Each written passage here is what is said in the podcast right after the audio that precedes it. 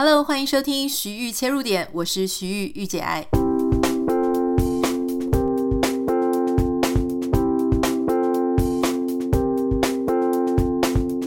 欢迎收听今天的节目，今天很开心哦，礼拜一，不知道大家有没有振作精神，开始要面对一个礼拜，不能说艰难了，就是一个未知的一个礼拜，一个礼拜的挑战。当然，我们礼拜一也要欢迎 Kevin。Hello，大家好。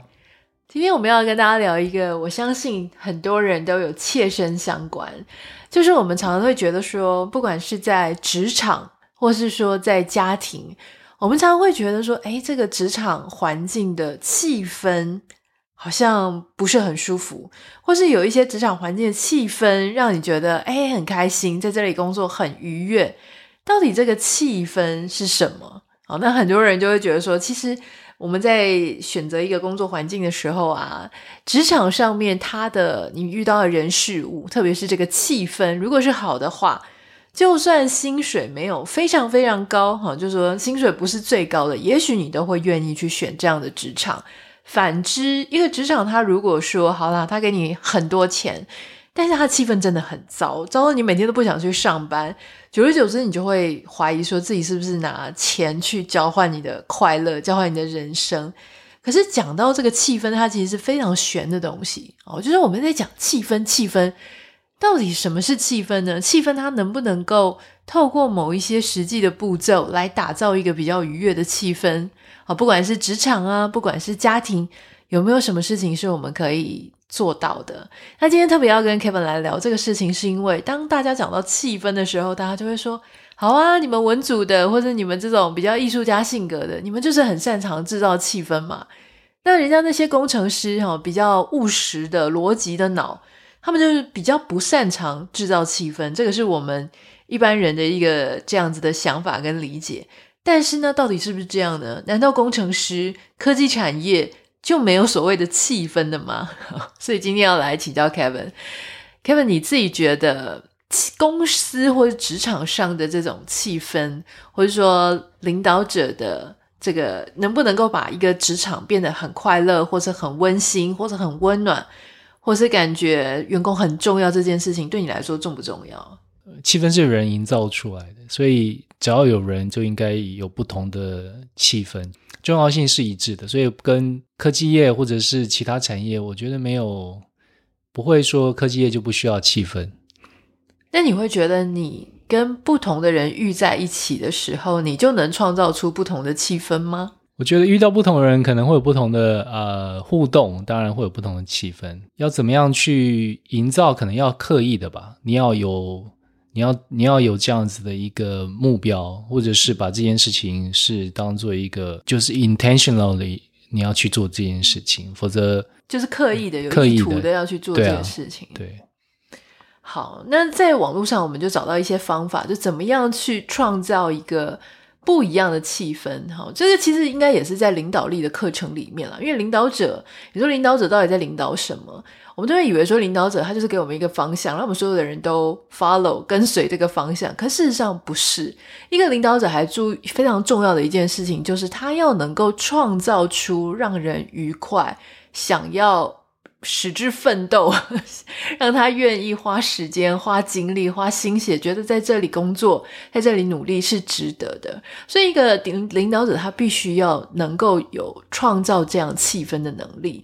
那我在网络上找到十点，就这针对这个十点，我们就来听听 Kevin 说，不管是他这个长达二十几年的职场经验啊，或者说他在不同的文化当中啊，呃，他听过的、他经历过的，我们来聊聊哈。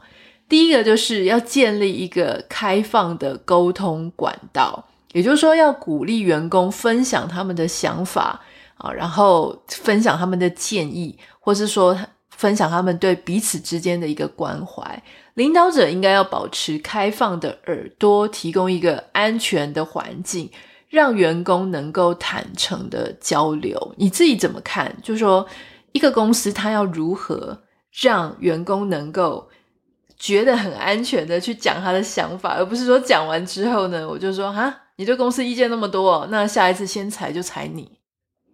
我觉得人都有一个需求，就是被听到，be heard，或是 be seen，嗯，就是被看到，就知道自己被认可。嗯，那如果你不能表自由的表达自己的意见，就不太可能会有被认自觉得自己被认可的时候。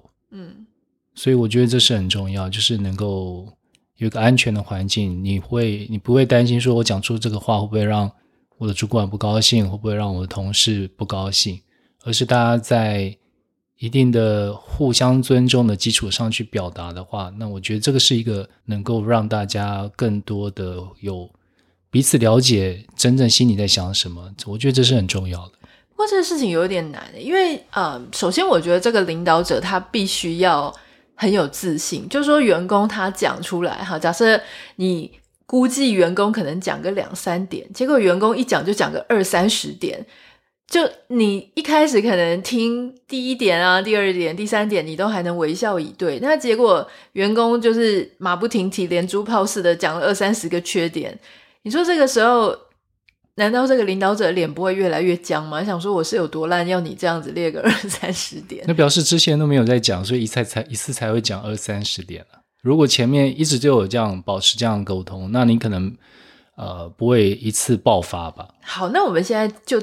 两个角色扮演，就我的意思是说，你先想说，如果你是员工，你一次讲二三，你会一次讲到二三十点吗？还是你会适可而止的先跟你的主管讲个几点？如果你是一个聪明的员工，你会怎么样去说啊？今天我是老板，然后我说好了，欢迎大家来跟我讲一下，我们有什么可以。改善的可以改进的，欢迎哦！我绝对不会秋后算账，请大家讲。那你会怎么讲？我会先看这个老板会不会真的就是他讲表面话，还是他真的真心想要听我要讲什么，或员工要讲什么啊？怎么判断？就是他以前的行事风格，就是过去的历史吧。他曾经做过什么，或曾经没有做过什么？嗯，我个人是不会说一下列二三十点。如果我有二三十点的话，我也会挑。挑三个我觉得最重要的，或者最人能够开始有有感的改变的那几点去去表达。嗯，这其实，在婚姻里面，这个也是，然后就说两个人的感情，就比方说，好啦，我们就跟对方讲说，哎，有什么缺点也要跟我讲哦。然后结果后来，如果我这样跟工程师讲，然后这个工程师他就拿出。一张他已经列上一百点的，我觉得我肯定要翻脸。我想说，你是有这么不满，那那是怎样？哈，你是想怎样？所以我，我觉得有时候工作上跟啊、呃、私人生活上也是要这样将心比心了。那如果你是主管呢？如果你是主管，结果你得到预比你预期还要多的批评指教建议，你会除了我相信你的脑中一定会冒出一个大惊叹号。那你要怎么样？面对这件事，我觉得应该还是要有一个基本的共识，就是说，尤其也许有些员工他对环境特别的看法特别不一样，或是他的需求特别不一样，嗯，所以他提出了很多的要求或者是不满的地方，但是也要看看其他员工怎么想，因为这个毕竟是一个大家集体呃。存在的一个环境，而不是说单独一个一个员工的情况。第二点哈，就是在网络上有提到，就是说可以让气氛更好的，就是要制定明确的目标跟角色。也就是说，很多时候有一些公司他们在啊 hire 人，就是在雇佣人的时候，或是你进到一个公司里，他其实没有很明确的让你知道。你肩负的角色是什么？虽然你有一个职称，可是你不太知道说，我我现在到底是好，我现在假设挂专员好了，或是挂主任好了。但这个专员跟主任到底在整个庞大的组织体系里面，我是扮演什么角色？我除了把我自己的工作做好，我是不是对上或对下或对左右平行的一些单位，我我到底应该做什么？或是我能够为公司贡献的部分是什么？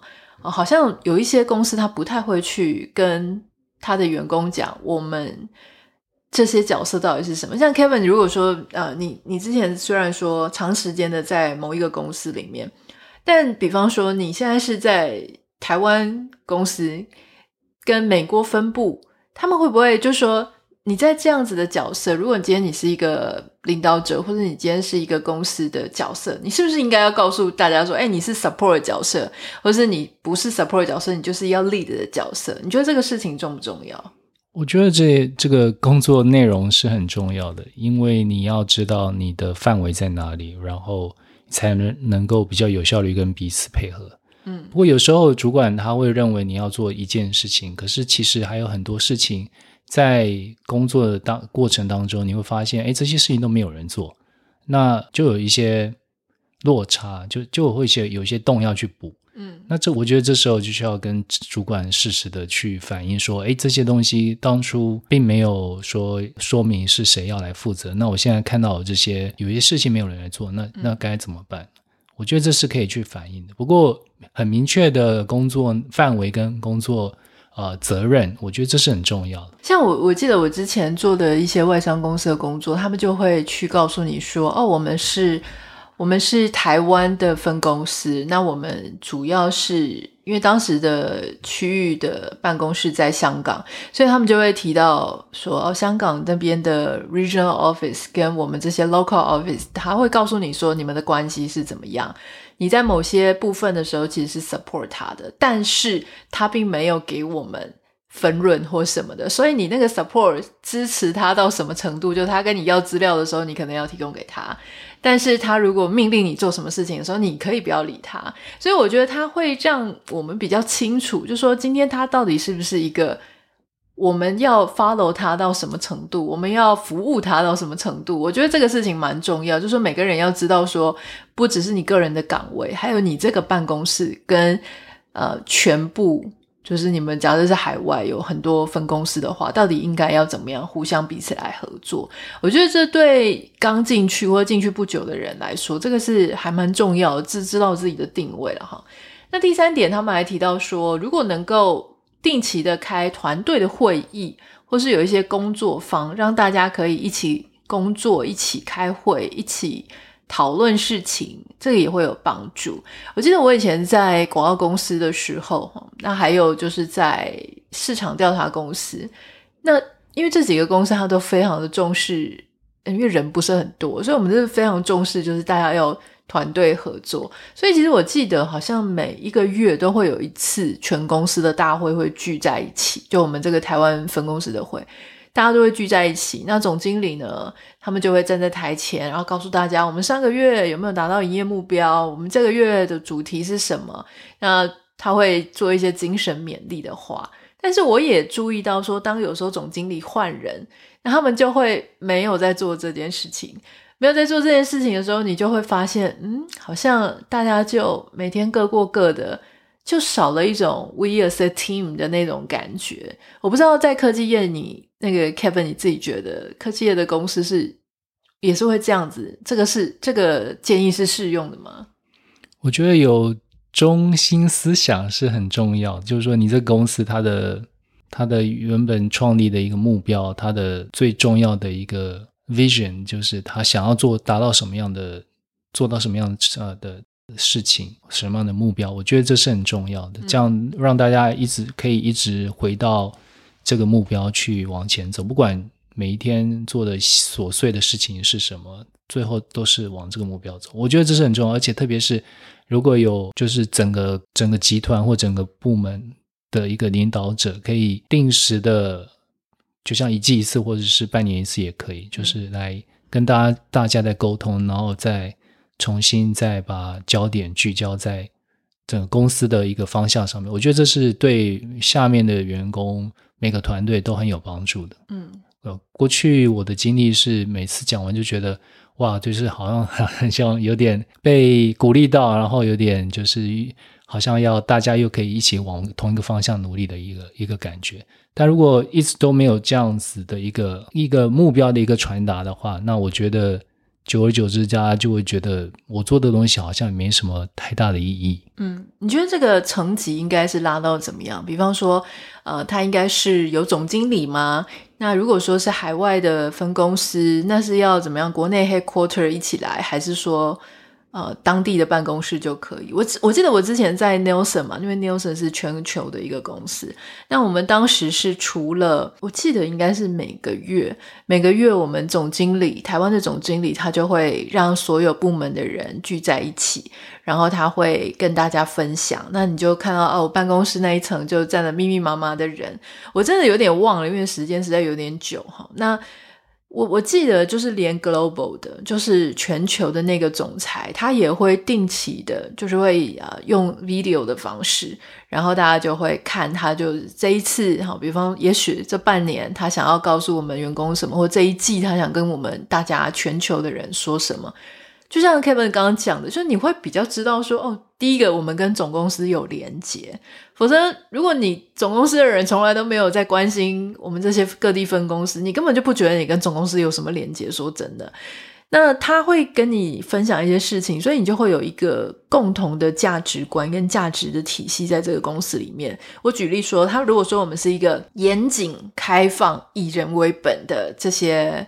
价值观是很重要的，虽然你可能不太知道啊，你可能知道严谨，你可能知道开放，但所谓以人为本到底是什么意思呢？你可能需要在每天日常实践里面去参透。可是至少他把这些价值观提出来之后，你就会知道哦，这是我们公司要做到的事情，跟我们珍惜的价值。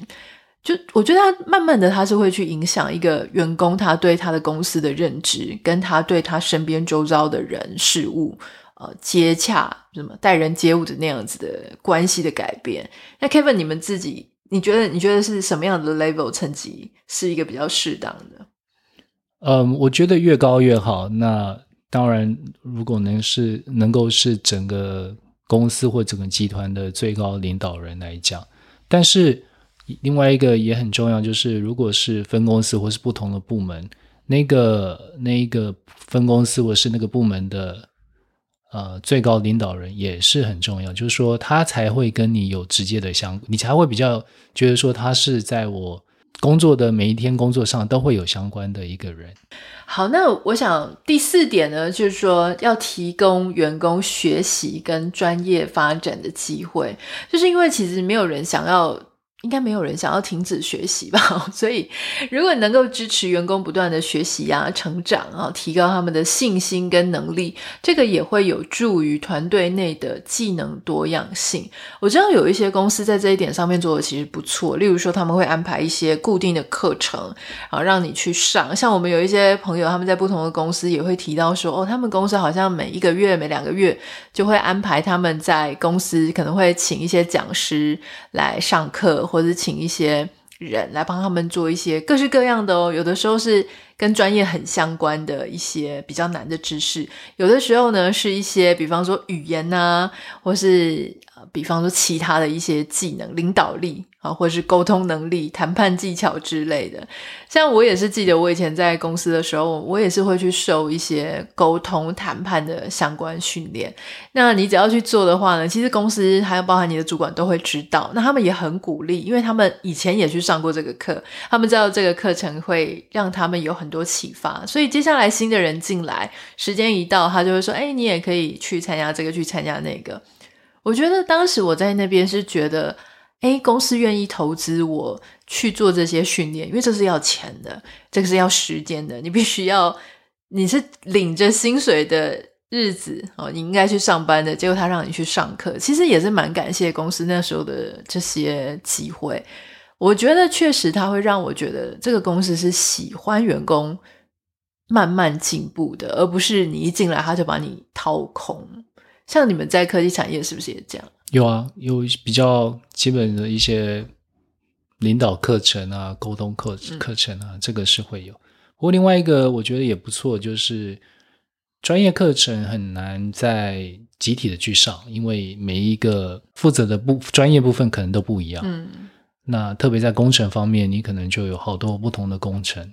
呃的，或是说在某个应用上、某个领域上有很多不同的课程，嗯，所以另外一种方法就是自己去上课，线上的课程现在很多，公司可以鼓励员工去上这种课，然后在学费上面做一些补助，这样子的话可以鼓励让让有兴趣的人可以更多的去横向的去发展更多不同的技能，或者是对目前已经需要的技能可以去有更新的知识的一个。呃，学习，嗯，我觉得这都很重要。可是你觉得那个频率，因为你知道有一些员工哦，我们也看过，就是他就是很爱上课，或是他很爱去做这些 training，结果他就没有把他自己原本该做的事情顾好。就说这个要怎么去拿捏？是他的主管应该帮他去拿捏这个事，是不是？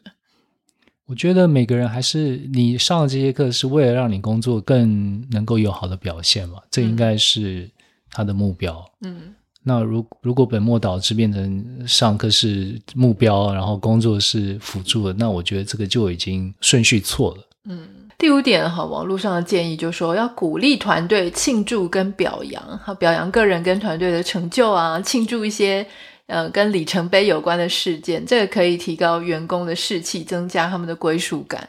这个我就想到，因为我们最近在聊一件事情，就是有一些公司的老板，然后他们像我以前在公司的时候，哎，真的，我每次想到这些很重视 team building 的，都是尼尔森这间公司，因为他是外商，然后我觉得他的文化真的非常好。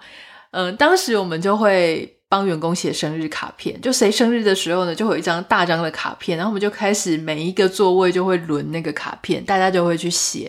也许你跟这个人不是很熟，也许你跟那个人很熟，但是就算不熟，我们还是会写个只字片语嘛。那当然很熟的话，你就会写得比较具体一点，就是哎，感谢他在什么时候对你做了什么事情。那我觉得，除了这个收到卡片的人他会很开心之外，他也会让其他的人因为写这些卡片而跟这个人，也许原本很少机会互动，但后来就有很多的机会互动。甚至因为你在写的时候，你会看到别人写的内容，所以你会对这个寿星或是对那个写的人有更多一层的了解。换句话说，我觉得他是直接与间接的让。员工感觉到我们是彼此关心对方的，这个是一个很棒的传统。诶，你你自己怎么看？就是生日卡片，因为有一些我知道，我们有一些领导者是觉得生日卡片要干嘛？就是嗯，就发不是已经发生日礼金了吗？那就够了吧？或是说，甚至就觉得大家来工作就来工作，根本不需要做这些事情。你自己怎么看这种小小的、看似无意义的举动？你你觉得重要吗？我觉得这是在。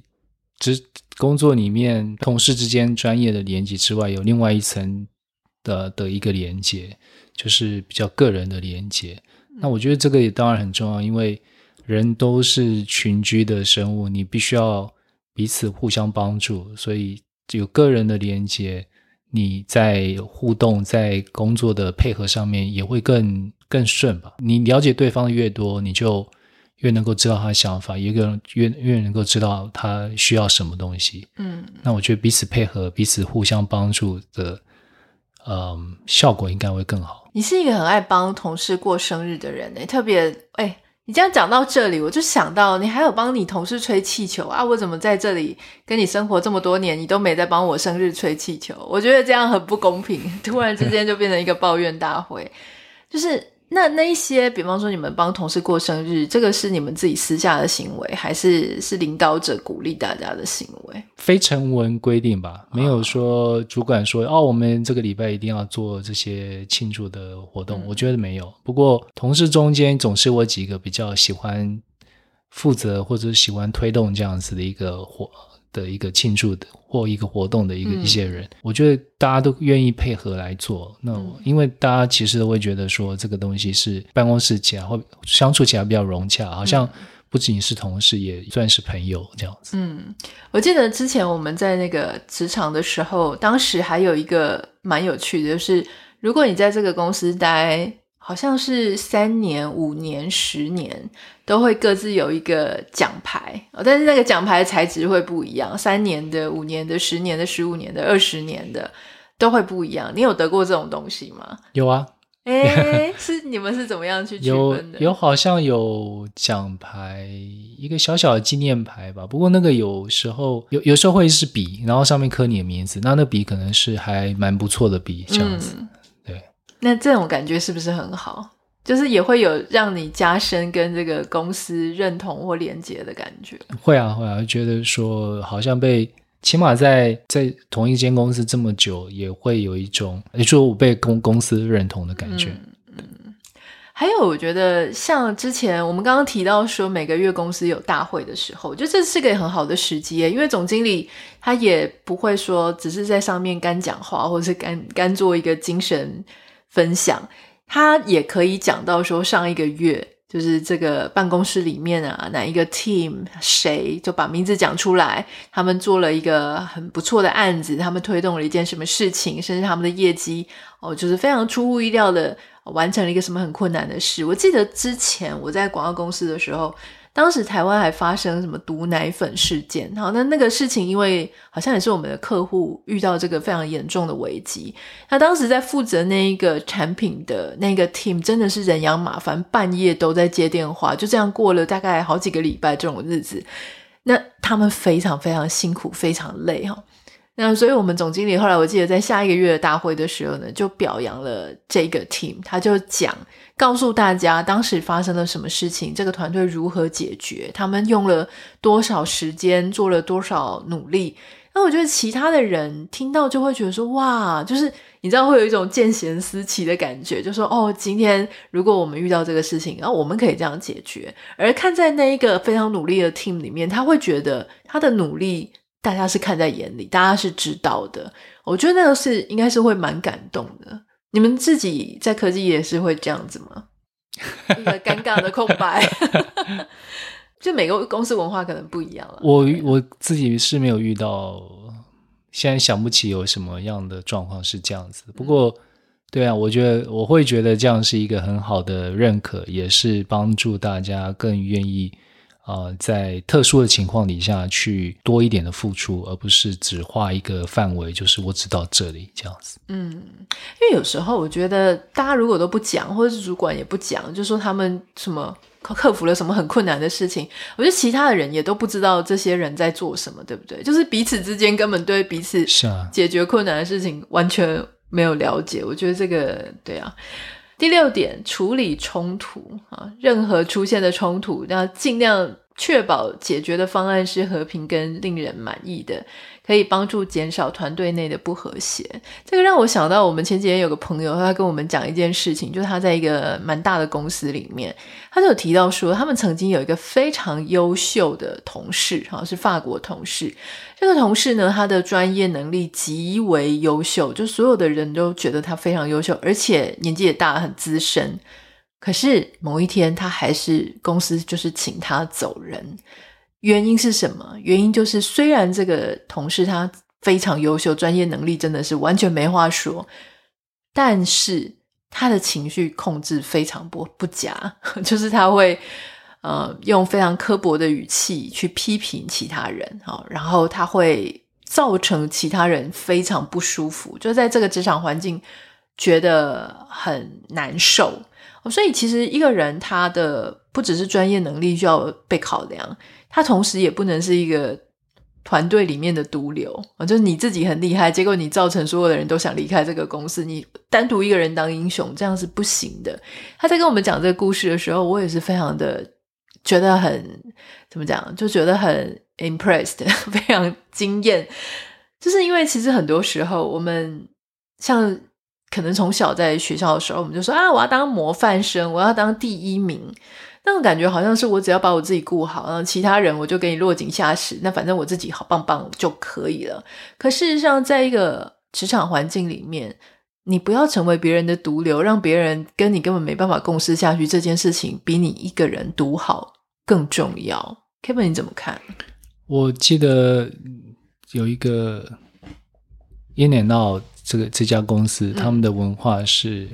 你要美国的汉堡素食连锁店，嗯，对，他评价你是不是可以升职的一个因素之一是你帮助了多少人？帮助多少人的意思是你的同事吗？你的对同事，对，就是在对啊，就在职场上你怎么样去帮助你其他的人，嗯啊，让他们能够表现得更好。嗯，那我觉得这是很重要的。现在几乎很少有什么企业可以或什么样的工作可以单独的去执行，都是一定要靠合作的。嗯，好的合作才会有好的一个发展。嗯，所以彼此的互相帮忙其实是一个很重要的特性，这样子。嗯。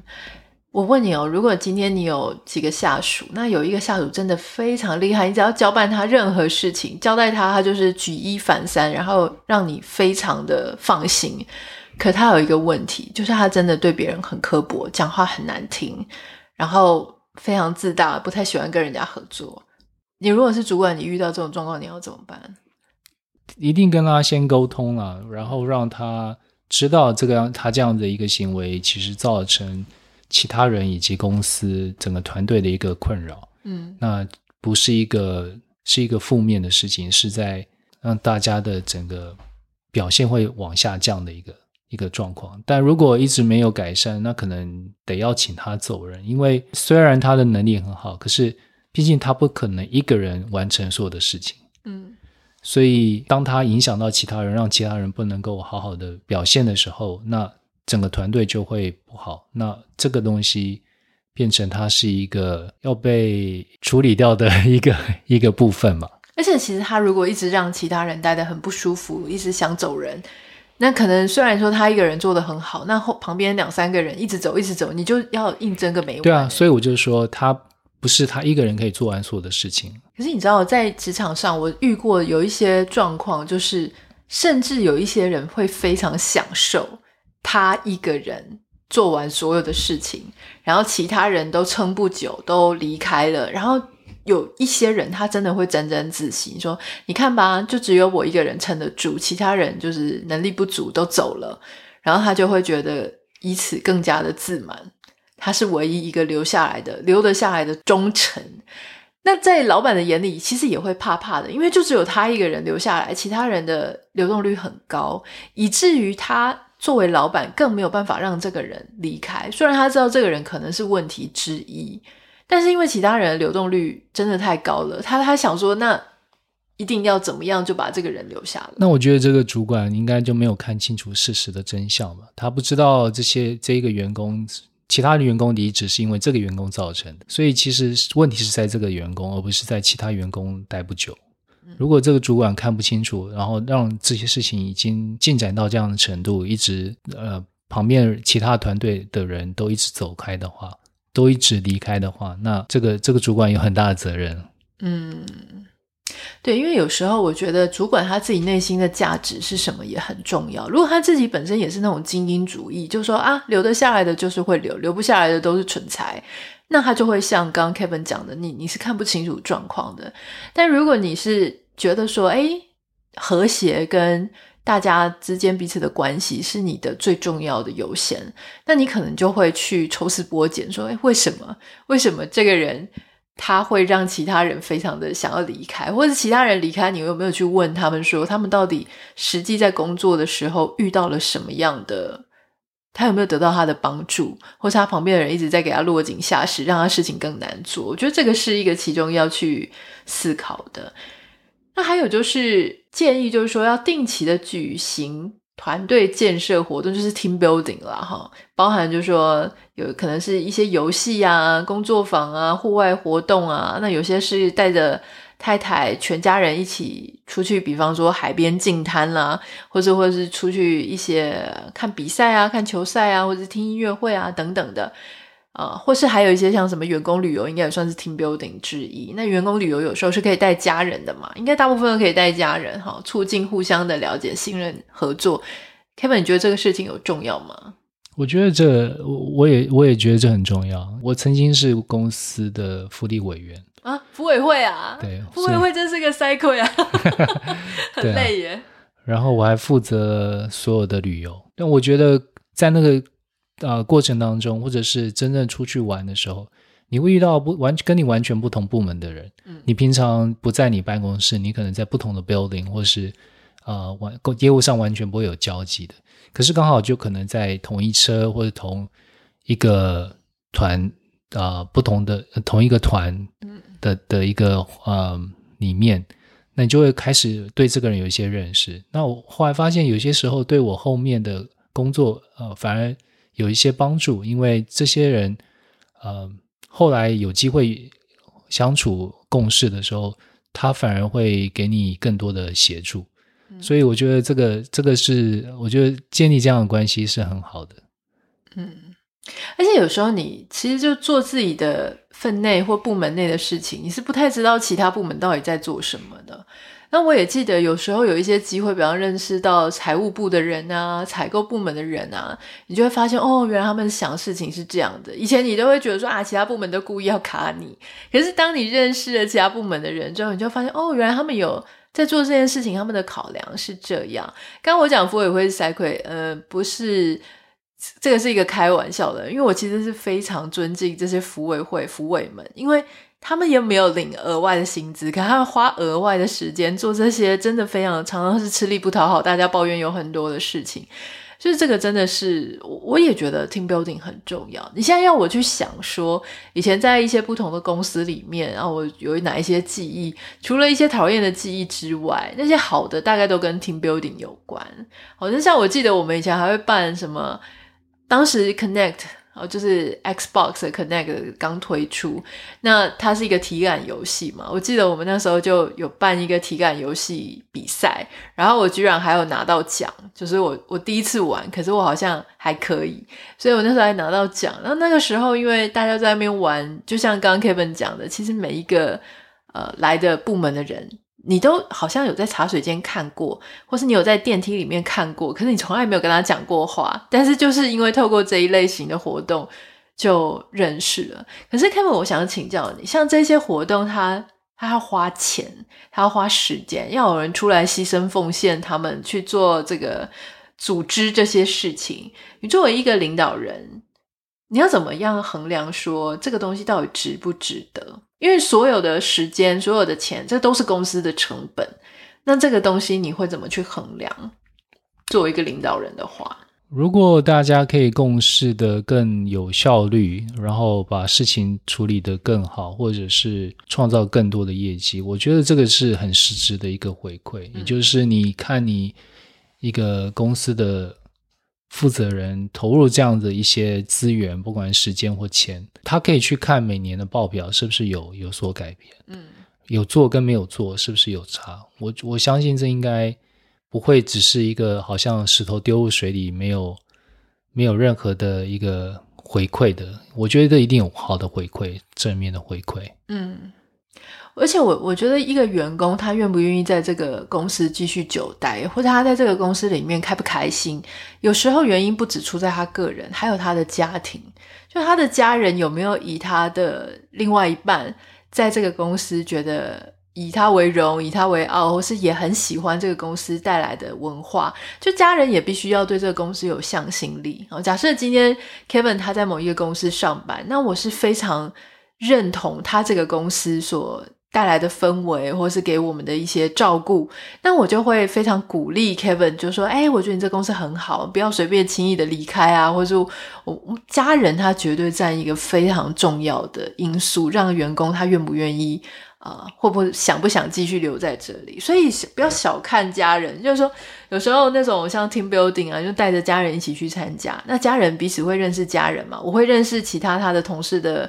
的另外一半跟他们的家人，那我们互相彼此会沟通交流，也许私下会有一些互动。我觉得这一些你看不到的，不发生在办公室里面的这些活动啊，跟这一些关系，它常常都是让员工他能够更愿意付出，或是更有热情，然后留得越久，一个向心力的一个非常重要的来源。我觉得这个跟公司的方向有关系，有些公司他就希望他员工是待久一点的。其实这对公司也有好处，因为你不用一直花时间跟资源在 interview，就去去去找新的人这样子，这是很花时间、很花钱的。另外一个就是你一个员工进来需要一点时间适应，那要看工作的内容，少就少的话几个月，长的话可能要一两年。所以如果这样的情况底下，员工却一直的。更换的话，那对整个公司的发展是很有影响的。所以，而且换员工一直都是非常冒险的事情，对不对？一开始他可能是不上手，没有办法发挥什么集战力，然后他要牺牲掉你其他资深员工时间、心血去教他。那最糟糕的事情是，万一他还把客户给惹毛了，或者生气了，然后造成实质的损失，我觉得这个真的是影影响会非常巨大。对啊，所以这样的情况底下，我觉得比较适合就是让创造一个环境，让员工愿意继续留下来。工作的开心，这个这个就就是一个目标。不过另外一方面，也有可能是像有一些很庞大的公司，他们因为他们的薪资福利够好，所以他不怕找不到人。嗯，那有些人很多人啊，可是他他的工作压力或是工作的环境就没有让你会觉得想要留那么久。但是赚一票就走。对，但很多人还是会觉得说，哦，这个东西他的薪资可能高其他的公司百分之三十、百分之五十。然后虽然很很累，甚至要随时 on call。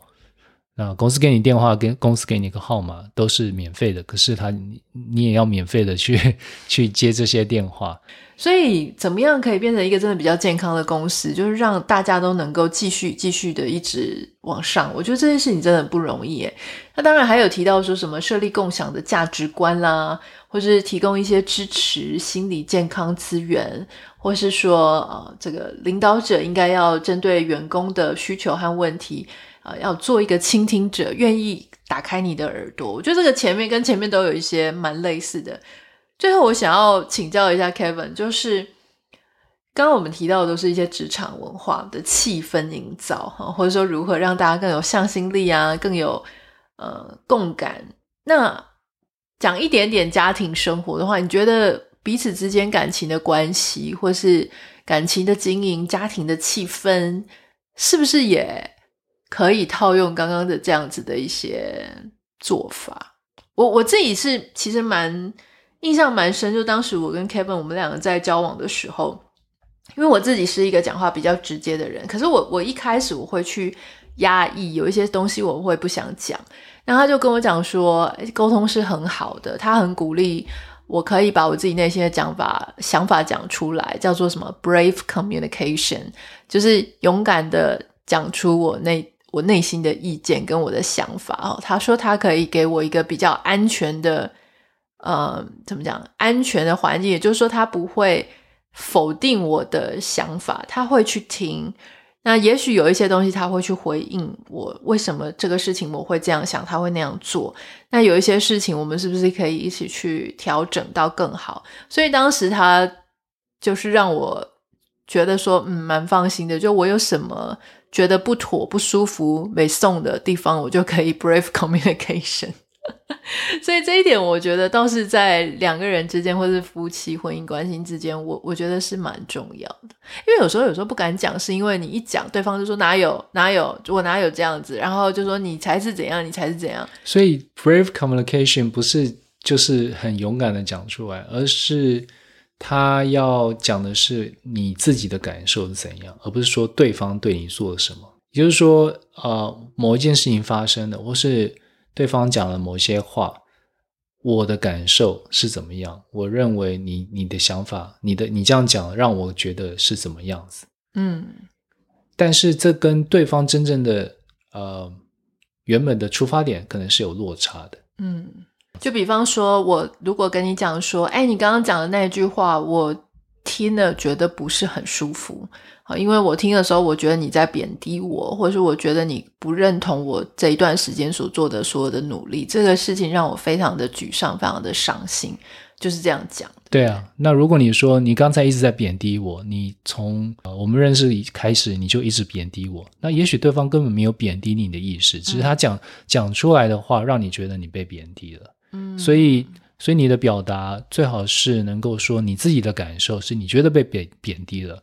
然后让他来有机会来说他讲那些话的用意是什么？也许他真的是想要贬低你，那就这时候就要啊、呃、很认真的来看，说为什么你要贬低我？如果你要继续这样做，也许我没有办法继续跟你相处下去。嗯、可是如果他根本不是要贬低，他只是。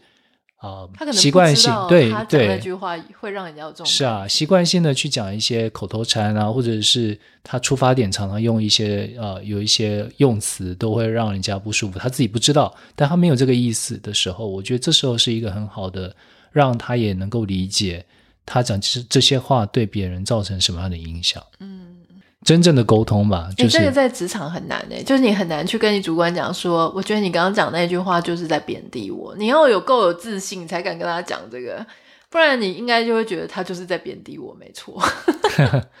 我觉得职场的关系又跟在家里的关系不太一样。那像刚刚我们在讲说什么 team building 啊，然后呃。对，比方说像生日的时候啊，或者找一些里程碑、小一些纪念日，我觉得这个就是大家在讲说彼此我们为什么要庆祝我们相认识的第几年、第几个月的纪念日、结婚纪念日、生日，然后各种节日都特别要去庆祝一下的原因，其实就是要让大家透过这一些活动或者这一些具有纪念价值的日子，让它。过得不太一样哦，因为一一年三百六十五天，如果你每天都过一样，那其实真的蛮无聊。久而久之，大家都会不知道我是谁，我在哪，为什么要在这里跟这个人住在同一个屋檐下。可是，当你们开始去记得一些非常有意义的日子、时刻，或是为对方去努力做一些事情，让他觉得开心，啊，彼此哦，这个是互相的，那我们就会觉得说，哦，原来呃，彼此对于彼此的意义是不同。对啊，我觉得像有一次，我就跟公司建议有一个美国感恩节嘛，嗯、所以就有个感恩节的一个午餐，然后每个人都分享一下他对哪些事情有感恩。嗯，那公司也可以在这届这个时候对一些员工表达公司对他的感谢，因为他们可能额外的付出了很多心血或时间啊，嗯、或者是啊、呃、努力来帮助。不管是公司或者其他员工达到更好的目标，我觉得这个都是一个很好的机会来分享的。当时后来有做这件事？有啊，后来有做，所以那公司同事是不是有觉得很感动？就是被讲说哦，他大家谢谢他什么部分？我没有个一个一个去问，我不晓得他们觉得怎么样。但你自己觉得？但，但我觉得其实大家的反应都还不错了。嗯，对啊，起码有个机会可以表达。你要是跟我常讲说你谢谢我什么，我也会很高兴诶。我没有吗？还好，好像还好。嗯，我要调监视器来看一下。嗯、好，今天我们就先到这里哈，非常开心。那如果你有什么样想要跟我们回馈的啊，想要补充啊，就是说，哎，在团队或是做一个职场气氛里面，还有什么事情是很重要的？欢迎你可以私讯我的 Instagram 账号 Anita 点 Writer A N I T A 点 W R I T E R，不要忘记帮我们在 Apple Podcast 跟 Spotify 上面下五颗星，感谢你，我们明天见，拜拜，拜拜。你是吓到没有？我是没有想到拜拜啊。